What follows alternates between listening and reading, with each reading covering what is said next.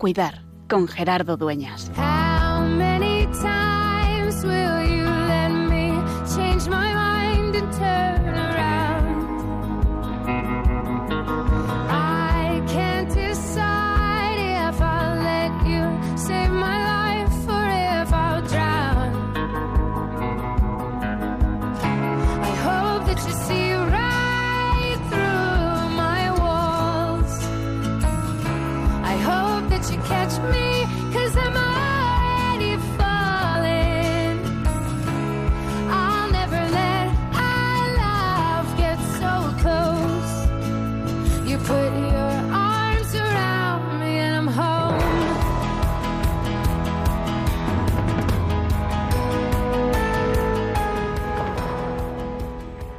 Estamos todos con esta noticia que saltaba ayer a los medios de comunicación, que es el descubrimiento de esa supuesta vacuna que nos va a liberar de la pandemia que nos asola. Todo el mundo la estamos esperando. Y cuando llega la noticia de que a lo mejor existe la posibilidad de que esa vacuna nos salve, nos mm, saque de esta, entre comillas, nueva normalidad, que no lo es, todo se precipita. De hecho, si los paramos a pensar, incluso a nivel económico, incluso las bolsas, como habrán escuchado, habéis escuchado en los oyentes, en el informativo de Radio María, incluso la bolsa se descoloca, porque todos estamos esperando. Y es verdad, es una buena noticia, es innegable, pero quizá también nos hayamos de plantear si es que lo único que deseamos es que este mal sueño pase y volver a dejar todo como estaba. Como cristianos, estamos llamados a ser testigos de la esperanza y también a saber leer en la historia la presencia de ese Dios que nos habla a través de ella. Por eso, con vacuna o sin vacuna, con pandemia o sin ella, con la enfermedad o descubriéndola como oportunidad, nos damos cuenta de que Dios es el que guía la historia y de que no podemos desaprovechar esta ocasión para confiar más. Que esto no sea un mal sueño, sino que caigamos en la cuenta de ese Dios que siempre se mete en nuestra realidad y que a través de ella nos llama a actuar. Que no sea un paréntesis en nuestra vida, sino que hagamos la opción, porque hoy, con pandemia, pero también mañana o dentro de un año o cuando sea sin pandemia, es y sigue siendo tiempo de cuidar.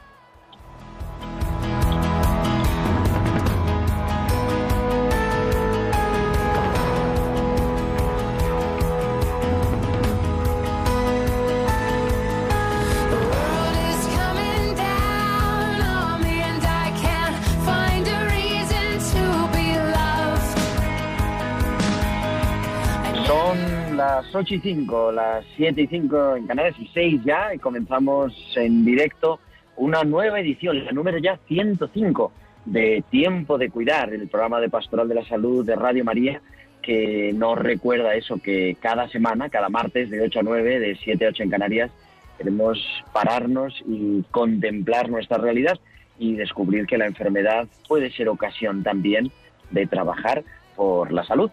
En un equipo que tenemos hoy distribuido casi por todo el mundo, haciendo esto posible, que sea así, está en los estudios centrales de Radio María en Madrid, en el Paseo de los Lanceros, Javier Pérez. Javi, muy buenas noches. Buenas noches, Gerardo. Y al otro lado del Atlántico, aquí al lado, en Lima, que además ahora creo que nos llevamos seis horas o no sé cuánto, ya no sé cuántas tenemos. Creo que sí, creo que son las dos y seis. Está el padre Mateo Bautista, que es religioso Camilo, especialista en duelo y colaborador de Tiempo de Cuidar. Mateo, muy buenas tardes para ti, muy buenas noches para nosotros. Muy buenas noches, estimado Gerardo, Javier, querida audiencia, un gran abrazo virtual y virtuoso desde Lima y efectivamente aquí cuando son las dos y algunos minutitos. Porque en Lima no cambian el horario de invierno y el de verano como hacemos por acá. No, aquí no, no cambiamos. Aquí siempre verano. Está bien. Pues nada, y vamos a hablar. ¿De qué vamos a hablar hoy en nuestro programa, en este tiempo de cuidar? Estamos el mes de octubre y el mes de noviembre dedicado a elaborar nuestros duelos. Con ese título, además, en gerundio, elaborando nuestros duelos.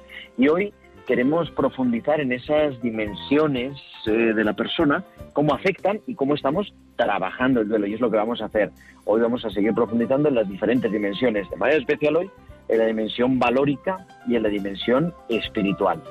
Y queremos eso, queremos luego en la segunda parte del programa que os incorporéis a nuestra tertulia, los oyentes, con vuestras llamadas y por supuesto, como siempre, que nos enviéis vuestros comentarios a nuestro correo electrónico tiempo de cuidar arroba radiomaria.es, tiempo de cuidar arroba radiomaria.es y también a nuestras redes sociales. En Facebook somos Radio María España y en Twitter arroba Radio María Spain.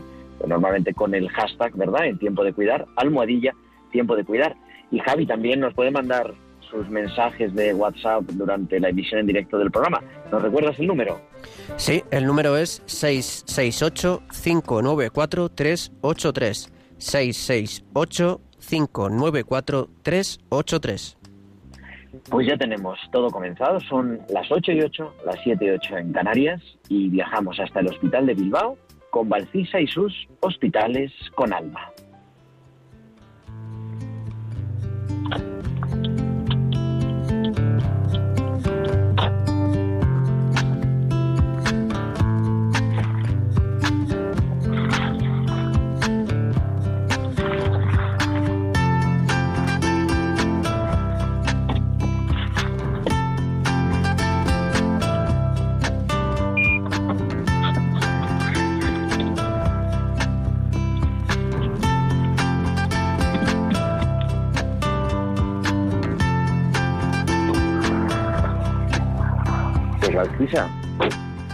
Muy buenas noches. Buenas noches Gerardo y buenas noches también a todos los oyentes. Más que palabras. Si pensásemos todas las cosas que a lo largo de nuestro día decimos con palabras, igual nos sorprenderíamos de la cantidad de palabras vacías que soltamos, lo mucho que nos quejamos y lo poco que agradecemos o decimos cosas bonitas. Pero, ¿y si nos encontrásemos en una situación en la que pronunciar cada palabra se convierte como uno de los mayores esfuerzos de nuestro día? ¿En qué estarías dispuesto a gastar tus energías para comunicarte? ¿Estarías dispuesto a arriesgarte a intentar comunicarte sabiendo que puede que los demás no te entiendan? Antes de conocer a Manuel, su mujer, me advirtió de la dificultad de entenderle. Ella sufría el no poder mantener una conversación con su marido. Llevaba cuidándolo desde hacía años y poco a poco su situación se estaba deteriorando, hasta tal punto que sus palabras eran mezcla de sílabas y sonidos. Pero entonces algo inexplicable pasó. Entré de avanzadilla a ver a Manuel, y lo que descubrí fue que desde antes de que dijese una palabra, él ya me estaba hablando. Su mirada limpia y sincera ya me daban los buenos días. No necesitaba decirme nada para decirme todo. Empezamos a hablar, me presenté, le fui contando cositas y poco a poco fui conociéndole. Cuidaba cada palabra que quería articular y como corredor de maratones que fue, no desfalleció en los primeros kilómetros. Seguía esforzándose por decirme más palabras. Enternece, encoge el corazón cuando a uno le hacen entrega de lo poco que tiene. Y es que Manuel usó sus palabras para decirme, gracias, eres una chica muy simpática. Hasta la semana que viene.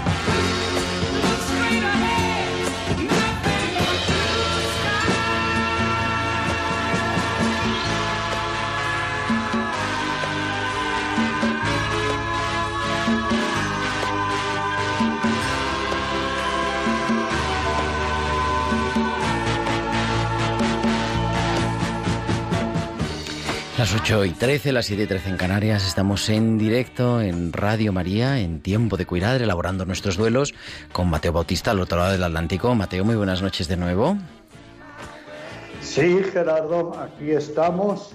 Y bueno, creo que íbamos a tener también un, programa, un programa muy interesante y muy práctico para hincar el diente a nuestros sufrimientos y hacer un buen trabajo de duelo.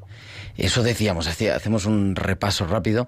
Hemos dicho muchos días en estos últimos programas ¿no? que el duelo es un trabajo, es un proceso que tenemos que confrontar nuestras causas, el camino del duelo, abrir esas ventanas al sufrimiento y hemos ido mm, planteando que hay, el ser humano tiene diferentes dimensiones. Y decíamos, sobre todo en, en esta visión eh, antropológica, seis grandes dimensiones. La dimensión corporal, la dimensión emocional, la dimensión mental, la social, la valórica y la espiritual.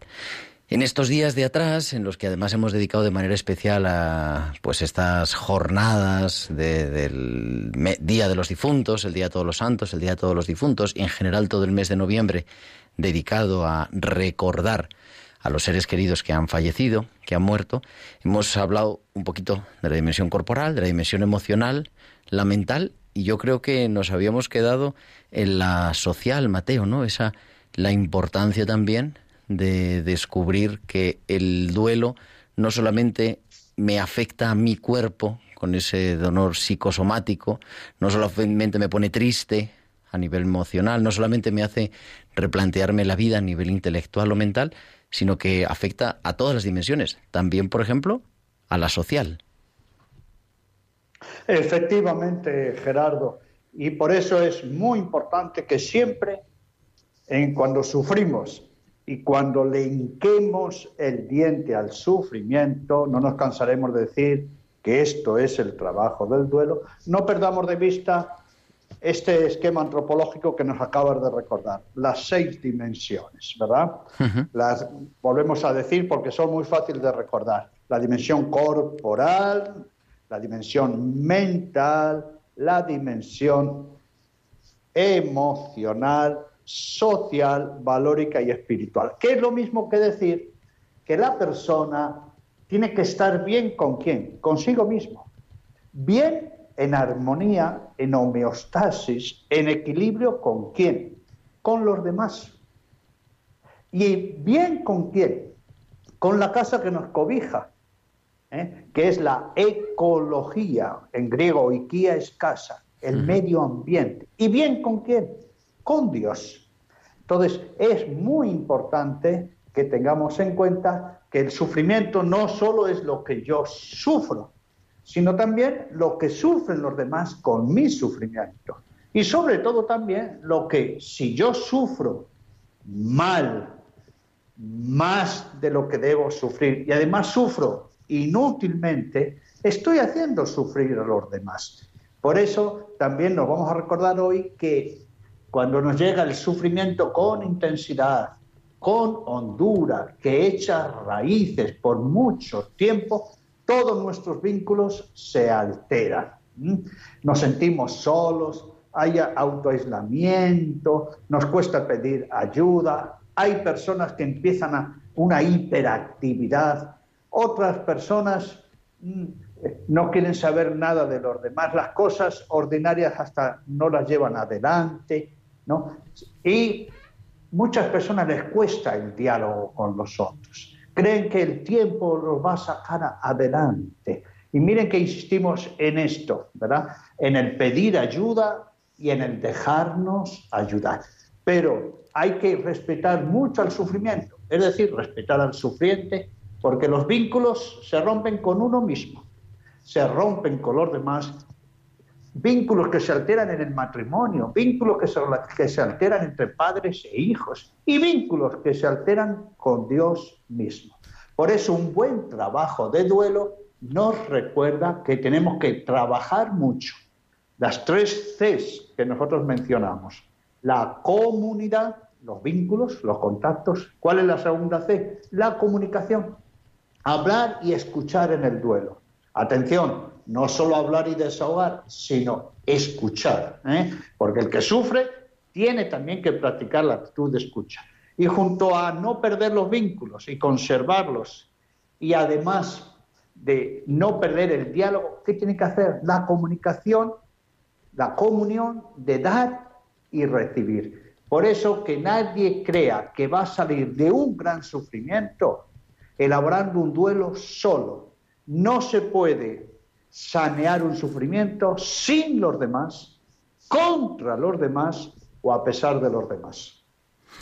¿Y cómo hacemos? Porque muchas veces, yo creo que es una actitud bastante frecuente. Eh, Mateo nos corrige si, si no es así, pero en muchas ocasiones la persona en duelo lo que tiende es a encerrarse, a no querer ver a nadie, a no querer hablar con nadie, a eso que sufran sus vínculos, ¿no?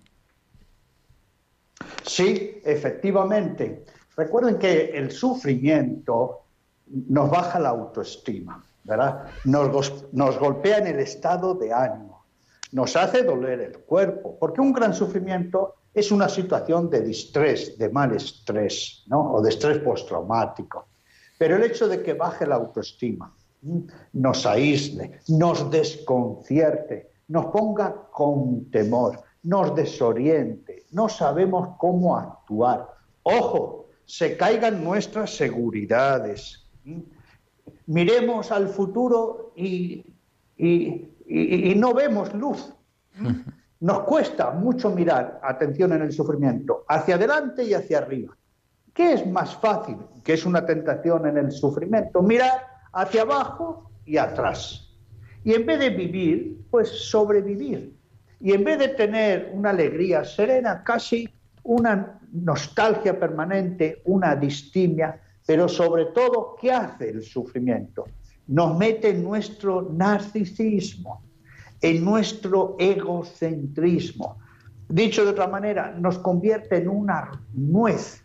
Nos brindamos con él, ¿eh? nos brindamos, nos cerramos, nos fortificamos ante los demás. Y caemos en una grave tentación. ¿Cuál es? Que los demás no me pueden entender. Recuerden que el verbo que le gusta al sufrimiento es no puedo. Y los demás no me pueden entender. Porque si no han pasado por esto, no me pueden entender. Y me siento a gusto en mi solitaria soledad.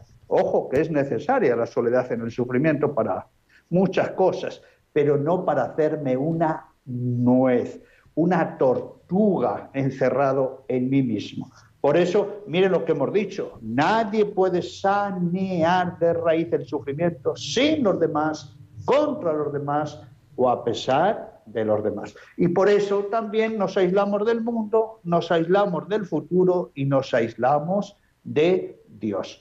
Por eso lo que estamos haciendo en este programa es mucha educación. Es decir, tener una visión amplia de cómo el sufrimiento nos ataca. ¿Por qué? Porque a ese sufrimiento hay que contrarrestarle con lo que llamamos el trabajo del duelo. Las tres Cs. Me quedo con eso así, resumiendo un poco lo que hemos hablado hasta ahora. Eh, la persona tiene que estar bien consigo mismo, por lo tanto también con los demás, ¿no? Y decía Mateo, si yo sufro mal, eso hace que, que sufro más de lo que debo, por ejemplo, hace que haga sufrir más a los demás. La propuesta, pedir ayuda, conocer cómo funciona el sufrimiento, cómo ese sufrimiento se va metiendo en la vida y se va apoderando de nuestra vida para que no se, para que no lo haga, y trabajar con las tres Cs, la comunidad, trabajar los vínculos, la comunicación, y me ha gustado eso también de la escucha, la comunicación no es solo contar lo que me está pasando a mí, que estoy sufriendo el duelo, sino también escuchar, y la comunión, ese dar y recibir. Qué difícil es a veces escuchar, ¿no? Sí, y en el sufrimiento intenso más, muchísimo más, porque nos bloquea. Fíjese que para nosotros la imagen del sufrimiento es una nuez.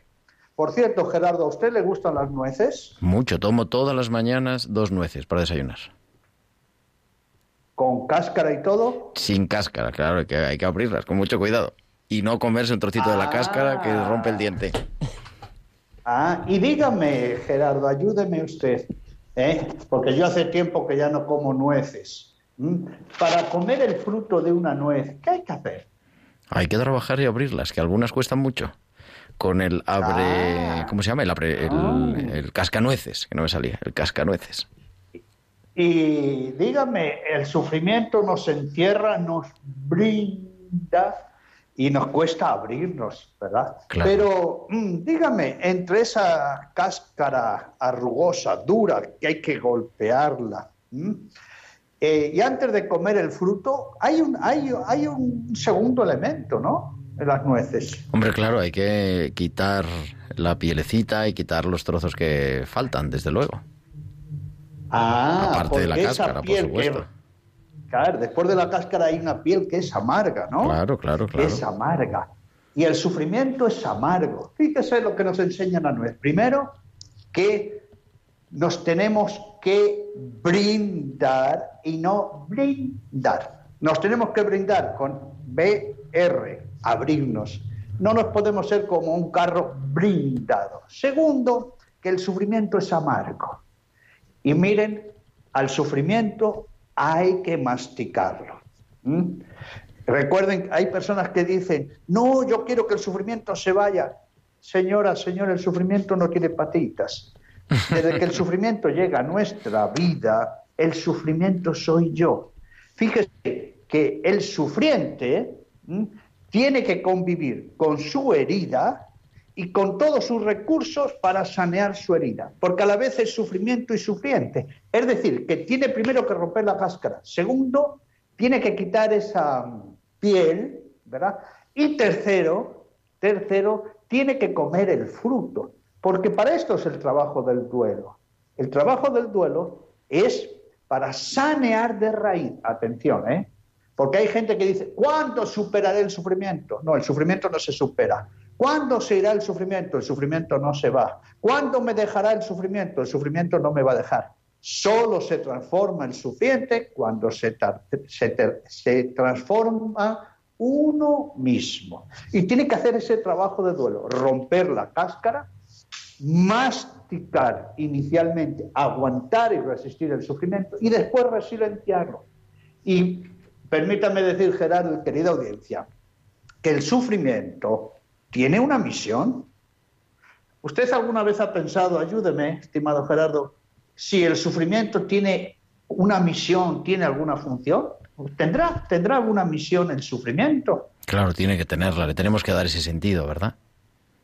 Claro, y vamos a hacer una analogía para dialogar así mentalmente con nuestra querida audiencia. Vamos a hacer la comparación entre el dolor físico y el sufrimiento.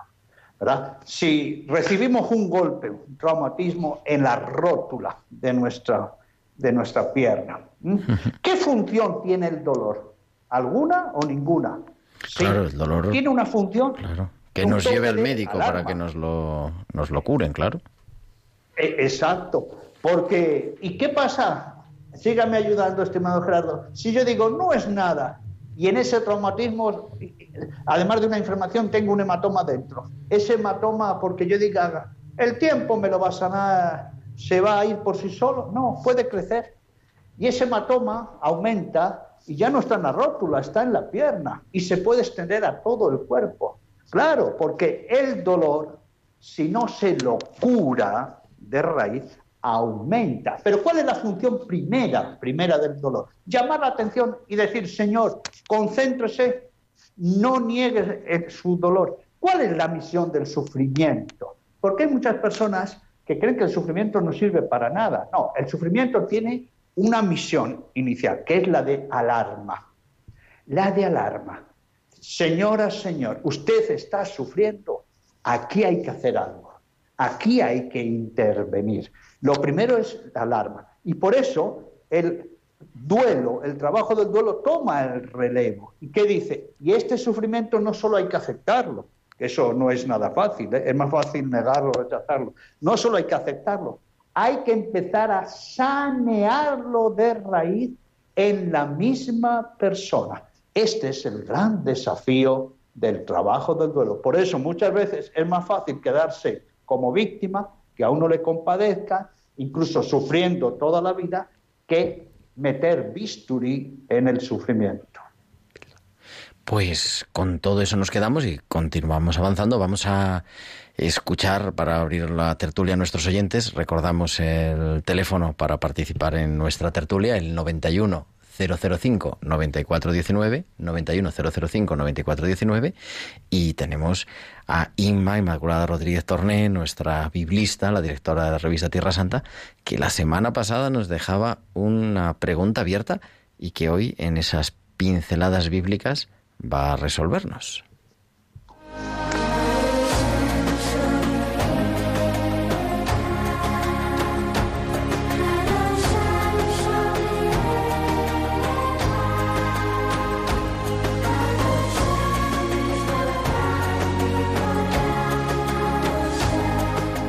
Pues a ver cómo resolvemos esto.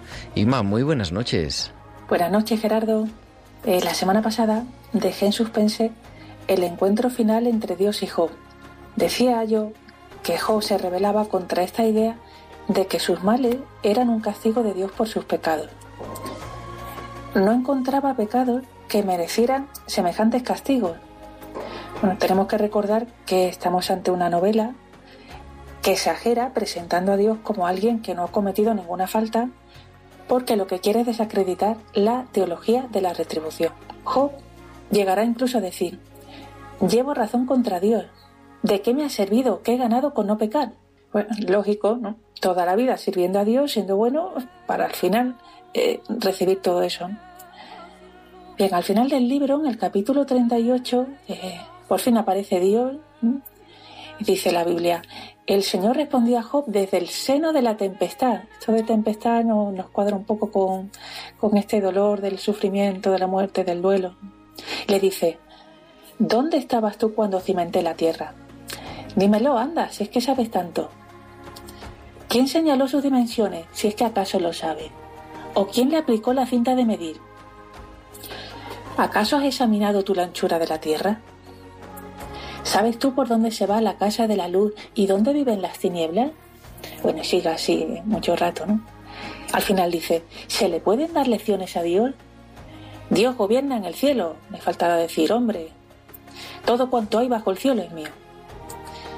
A lo cual, dice la Biblia, Biblia Dios, perdón, Job respondió al Señor. Me siento pequeño, ¿qué replicaré?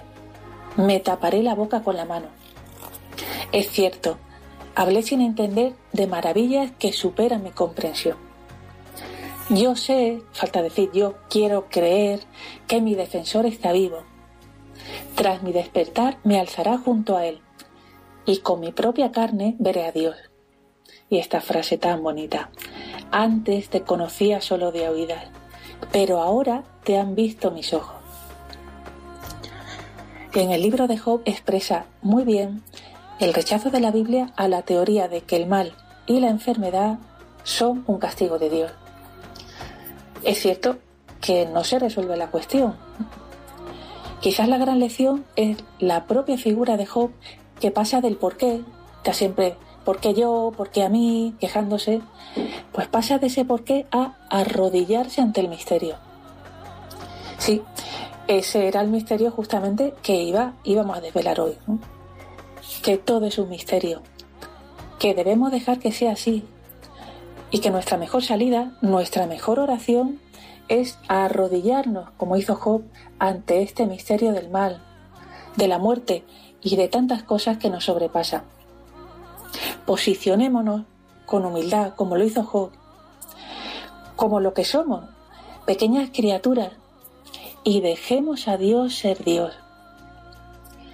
En los momentos de duelo, ante tanto que supera nuestra comprensión, permanezcamos muy pegados a Dios como Job, permanezcamos con fe y arrodillados.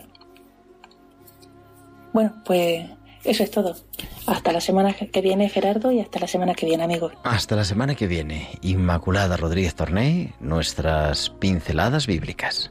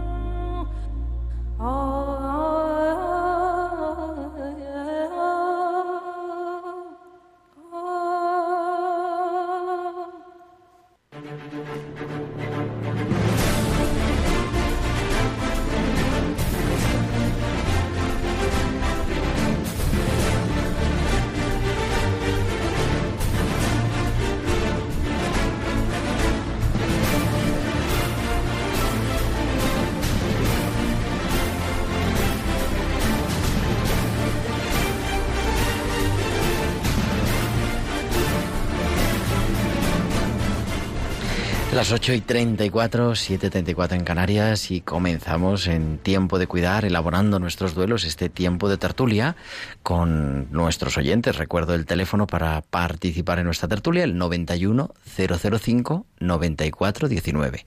91 005 9419 y se nos incorpora con el padre Mateo Bautista, religioso Camilo desde Lima, se nos incorpora Aurora de Alicante. Aurora, muy buenas noches, bienvenida a Tiempo de Cuidar. Buenas noches. Mire, eh, quería dar la contestación a una señora, a una joven que le llamó la semana pasada, que yo llegué tarde al, a querer llamar para consolarla un poco. Tengo 90 años. Mi marido tenía distrofia muscular, pero no es que la tuviera, que es simplemente que ya le salió ese problema a los 70 años y entonces el médico decía que, que en fin, que ya ni, ni podía subir mucho ni bajar poco. Cuestión, yo es imposible soportar la soledad, porque hemos sido una familia en casa de mis padres muy unida y yo era la pequeña y a mí me tenían muy, muy querida toda mi familia, como yo a ellos. Entonces, el fallecer mi marido me sirvió a mí de un dolor en el alma insoportable. Yo, como únicamente lo pude sacar adelante, fue rezando, con prudencia, pero nunca dije yo, ¿por qué a mí? No, porque todos los seres humanos venimos porque Dios lo permite, porque Dios quiere. Entonces, si yo fui, mi hija es psicóloga, pero quiso que fuera a otra señora, a otra amiga. Y yo le decía, fui 14 o 15 consultas más o menos. Y yo entonces le dije unas cuantas veces, mira, dime, ¿tú crees que yo necesito seguir viniendo a esto de psicóloga? Y decía, no, si es que no tenías que haber venido. Porque tú pensando en que el, el ser humano que has tenido, lo has tenido con amor, lo has cuidado lo mejor, porque los médicos decían, este hombre vive por el cuidado que tiene su mujer con él. Le daba masaje, aparte de los que venía una persona a darle los masajes. Yo, mi afán era rezar, rezar. Y nunca decir por qué a mí, sino que, que Dios me ayudara, que, que, me, que me tenía que ayudar, porque lo que yo pedía y lo que yo quería no tenía solución. Yo quería mi familia, y, no, y como mi familia no me la podía traer, pues poco a poco, a los, on- a los 11 años que lleva ya que falleció, todavía tengo una foto donde come, donde como yo, claro que yo estoy sola. Y Pues Aurora, esto, Aurora, muchas gracias por compartirnos. Mateo, una historia pues dura, pero también de superación. Así es, y agradecemos a Aurora. Creo que he entendido que tiene 90 años, ¿no? 90 años, sí, sí, sí. Así que, Gerardo, usted y yo oremos para que podamos llegar primero a los 90 años. Y para segundo, que sí. lleguemos con esta lucidez y con este optimismo. Fíjese que la palabra, y se llama Aurora, así que nos ha iluminado sobre este tema del duelo como la luz, como el alba. Pero permítame que destaque de todo lo que ha dicho, que son varios aspectos. Primero, la importancia del acompañamiento.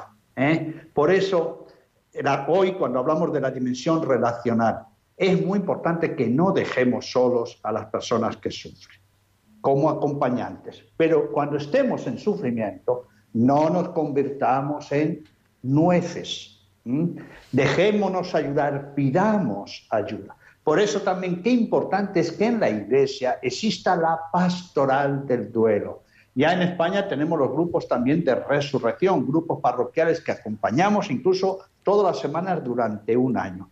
Pero el otro punto que rápidamente quiero decir de Aurora es que es muy importante que cuando estamos en sufrimiento y hacemos un trabajo ¿eh? de duelo, que debemos trabajar sobre estas tres interrogantes. ¿Por qué sufro? Es legítimo, es legítimo, ¿eh? porque si no sabemos la causa de la aflicción y cómo está trabajando nosotros, no vamos a sanear. Pero no solo nos tenemos que preguntar el por qué, Segundo, nos tenemos que preguntar cómo sufrimos. Porque recuerden que hay un sufrimiento útil e inútil. Hay un sufrimiento necesario y un sufrimiento innecesario. Entonces, ¿cómo sufrimos? Y ojo, y si hacemos sufrir a los demás. Y después el tercero que nos ha recordado Aurora, ¿para qué sufrimos? No hagamos inútil el sufrimiento, saquemos provecho. Y todo eso no se hace de la noche a la mañana, se hace caminando en un trabajo de duelo. E insistimos, pidiendo ayuda y dejándonos ayudar por nuestros recursos interiores, por los demás y por Dios. Pues ahí Aurora y se incorpora también en nuestra tertulia porque ha llamado a nuestro teléfono para ello al 91-005-9419. María desde Madrid. María, muy buenas noches. Bienvenida a Tiempo de Cuidar. Buenas noches. Antes de todo, es felicitarles por el programa. Es muy hermoso y llega mucho a las personas que, como dice, sufrimos por, por tonterías. Pero bueno, yo les voy a contar. Mi madre se ha muerto hace seis meses este, por la pandemia. Yo acepto que se ha muerto porque Dios ha querido y más que nada ya era su hora de mi mamá y sufría mucho porque era mayorcita y ya le dolía. Lo... Tenía achaques de mayor, ¿no? Y nada, yo acepto todo y a Dios le doy gracias también que se haya llevado a mi mamá y veces, pero siempre uno le sale del alma llorar, recordar a ese ser querido, ¿saben? Pero como dice Aurora, yo también rezo mucho, cada vez que quiero llorar así rezo mucho a la Virgen, que es nuestra madre, y nada, parece mentira que eso consuela mucho. Pero ya le he dicho, ya, yo acepto que mi mamá se haya ido, haya ido, ¿por qué? Porque también como sufría mucho, pero siempre hay algo que desde el alma te sale para recordarla y estar llorándola. Eso es todo, gracias. Muchísimas gracias, María. Mateo. Sí. Y gracias, María, porque cuando llega la, el- la pena a nuestra alma, fíjese cómo los cinco elementos recordamos de la pena, del sufrimiento. Intensidad, duración, hondura, trabaja en nosotros y nos da un toque de alarma. Y lo primerito que hay que hacer en el trabajo del duelo es recorrer esas dimensiones, pero todas a la vez. Y la primera, cuidar la corporalidad, cuidarse. El descanso en lo posible, la higiene, la alimentación y después todo el mundo emocional. Porque la pena, ¿dónde está? En el corazón y en la mente. La pena la sentimos en todas las dimensiones. Y la pena penetra como una gota de aceite en las dimensiones de los valores, en la dimensión espiritual. Y si la pena, si la pena no se desahoga, no sale adelante, no se comunica, ojo, y si la pena no escucha, la pena va a aumentar y nos va a pudrir por dentro. Entonces, ¿es legítimo el llorar? Pues claro, no solo es legítimo, es necesario. Pero no solo eso. Tenemos que aprender del Señor Jesús que hasta lloró delante de su amigo Lázaro, que lloró en su duelo por Jerusalén. Pero además es que hay unas lágrimas que son naturales, normales y que además son necesarias. Pero además es que con las lágrimas se pide ayuda. Con las lágrimas uno se saca de estrés y sobre todo con las lágrimas expresa la confianza y las lágrimas se hacen oración. Pero hay una cosita, María, que hay que tener en cuenta. Dios no se lleva a la gente, los recibe, no es lo mismo. Dios no da permiso al mal, no. Dios no castiga, no. Esto es muy importante. También el sufrimiento hay que trabajarlo en la dimensión espiritual, eh, teniendo una imagen y una experiencia de Dios como padre, no como padrastro, mal padrastro. Y, y sobre todo esto, una experiencia de hijo. Pero Dios ni prueba, ni castiga, ni manda enfermedades, ni se lleva a la gente. Recuerde que cuando Jesús vino a este mundo, Él sufrió por nosotros, no nosotros por Él. Él murió por nosotros, no nosotros por Él. Él en la cruz nos perdonó y resucitó para nosotros. Por eso también ¿eh? hay que hacer un buen trabajo de duelo sobre un sufrimiento, que el sufrimiento es muy desgraciado. Fíjese que siempre es pesimista, siempre nos pone contra los demás. El sufrimiento es desgraciado porque nos pone contra Dios, contra la vida, contra la esperanza. Por eso hay que hacer un buen trabajo de duelo. Desde María, desde Madrid, otra María, desde Valladolid, que se incorpora a nuestra tertulia. María de Valladolid, muy buenas noches. Sí, hola, buenas noches. Adelante, María, te escuchamos.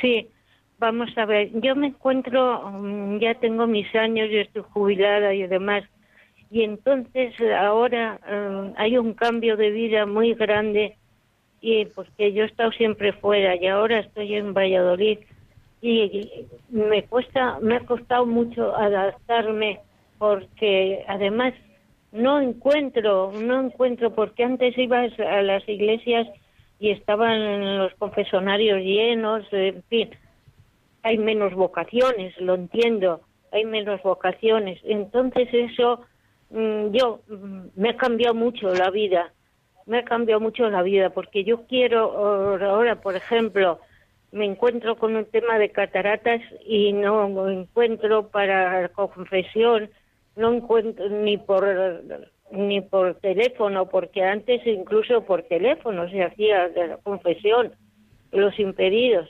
Y ahora me encuentro con este cambio. Yo María, estoy pidiendo ¿dónde ha estado viviendo? ¿Ha vivido fuera? tiene- ¿Ha vivido fuera de España? Perdón, Digo, que ha vivido fuera de España.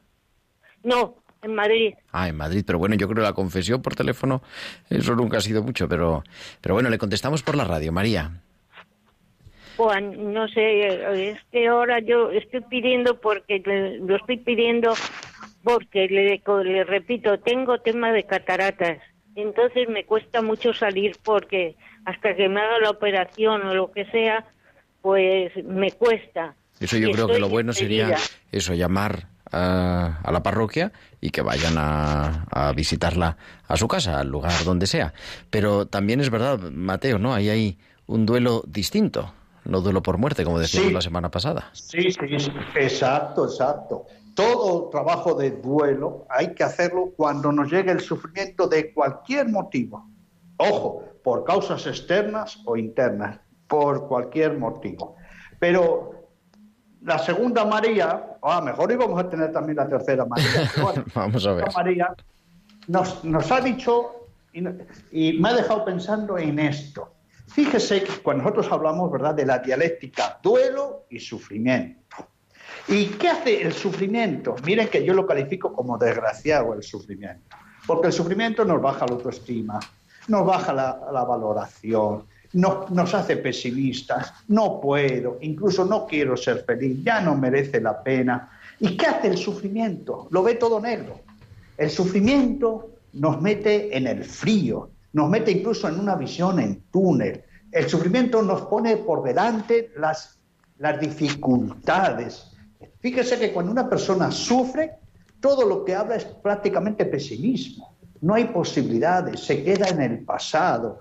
Habla, habla realmente como si no tuviese esperanza, porque la esperanza siempre mira hacia adelante y hacia arriba. Por eso es muy importante, hoy María nos lo recuerda, que atención, el trabajo del duelo es para no quedarnos en la lógica insana del sufrimiento y para agarrar y aferrarnos a la lógica del duelo, que es la lógica de los valores, la lógica de pedir ayuda, de dejarnos ayudar, la lógica de la esperanza, de creer en el futuro y la lógica de una sana espiritual. Por eso, también en el sufrimiento y duelo conviene recordar de que más vale un motivo que mil excusas. Y rapidísimamente, no es María, pero casi es María Dolores de Granada. Muy rápido porque estamos ya llegando al final de nuestro programa. María Sí, Dolores, buenas terminar. noches. Yo termino muy pronto. Bienvenida, adelante, María Dolores. La escuchamos, María Dolores. Sí, yo lo que quiero decir es que como ahora hay tantas personas están muriendo, que los que estén más cerca, que le digan al oído, que le pidan perdón al Señor, que el Señor que le digan, perdóname Señor, perdóname. Y los que no, perdonemos también a todos los que no han hecho algo mal, que los perdonemos que también nos necesitan el perdón nuestro. Porque a mí me pasó una cosa muy, mm, muy rara, porque a mí me, me estaba haciendo uno que le pedía yo que me ayudara para mandar un paquete a, al Perú, a un misionero, y no me ayudaba, y me daban, le daban a todos vale y a mí no. Yo le tenía cosilla, no, pero yo le hablaba y todo eso. Pero cuando se estaba muriendo el hombre, que estaba, dice, Pepe está muy malo, y yo entonces estaba oyendo misa, y dije, Pepe, yo te perdono. Y digo, ¿cómo me vino a mí eso para decirle yo, Pepe, yo te perdono? Y sale el sacerdote mm, revestido todavía, dice que Pepe se ha muerto. En esos mismos momentos parece que estaba esperando a que yo le dijera que te perdono, Pepe. La experiencia del perdón, Mateo. Muchas gracias, María Dolores. Así es. Bueno, Gerardo, ¿cómo que no es la tercera María? Es la tercera María, María Dolores, y además, fíjese, estamos hablando de dolores, de dolor y de duelo, ha sido como la guinda del pastel. Así es. Pero María Dolores nos dice algo muy importante, humanizar el trabajo del duelo. ¿Eh? No se puede, recuerden, hacer un saneamiento de raíz, porque esto es lo que se trata siempre, sanear de raíz el sufrimiento solos. Nunca me cansaré pedir ayuda y dejarnos ayudar, agarrarse a los valores, sobre todo a la fortaleza y a la templanza, convertirnos en discípulos de Maús, dejar que Dios camine con nosotros, considerarnos hijos de Dios, como un Job que dice, ahora te he conocido. Pero María Dolores nos dice algo muy bonito, que en esta humanización esté la presencia, la escucha. Fíjese esto mismito que sirve hoy con la dificultad de morir en una pandemia. Pero María Dolores nos ha dado hoy, como ha puesto la guinda, como la tercera María. Sin perdón, nunca cierra un buen trabajo de duelo. Si no perdonamos, no se sanean las culpas, no hay visión hacia el futuro, no hay esperanza, nos remordemos por dentro. Sin perdón, nunca hay sanación. Pues esa importancia del perdón. Otra cosa es cómo perdonar, que eso, pero eso da para, para más de un programa. Entonces ve, querido Gerardo, cómo ante el sufrimiento las tres ventanas es ¿por qué sufro? ¿Cómo sufro? ¿Cómo perdono? ¿Y para qué sufro? ¿Y para qué perdono? Porque lo importante en un trabajo de duelo es tener una cosmovisión del sufrimiento, ojo, y una cosmovisión del duelo. Y cuando estamos en el sufrimiento estamos tan enfrascados que si no escuchamos a los demás, si en nuestra pena solo nos desahogamos y nos desahogamos y nos desahogamos y nos volvemos a desahogar, terminamos ahogados en nuestro desahogo. También hay que practicar la actitud de escucha. Y lo importante siempre, eh, hoy, dimensión relacional, dejarnos acompañar. Dejar que nos- los demás nos den su cariño. Convertirnos a los valores. Ojo, no puedo, no, la fortaleza, la templanza. Ahí tiene que estar la fe, ¿eh? ahí tiene que estar el amor, dejarnos amar. Y algo muy importante, dimensión espiritual. Como hijos, ¿eh? no como hijastros de Dios, como una experiencia auténtica de experiencia personal de Dios y convertirnos en discípulos de Maús, para que el Señor nos aliente, nos dé esperanza, nos acompañe, nos dé su palabra, su Eucaristía.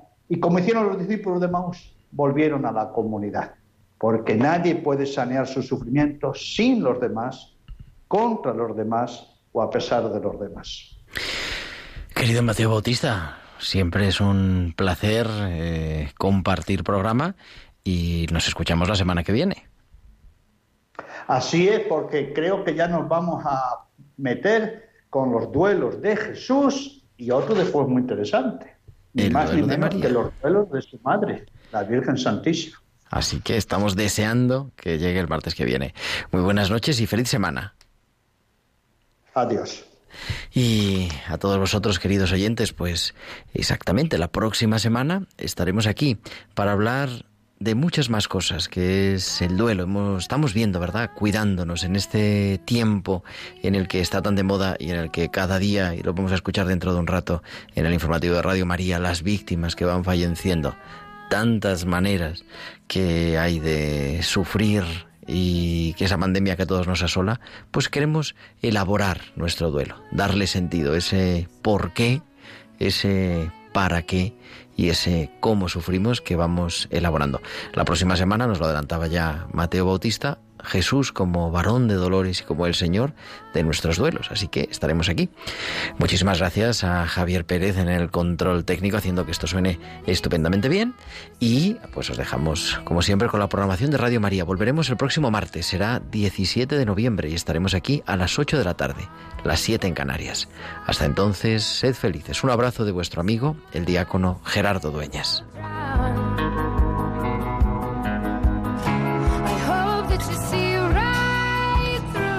Han escuchado Tiempo de Cuidar con Gerardo Dueñas.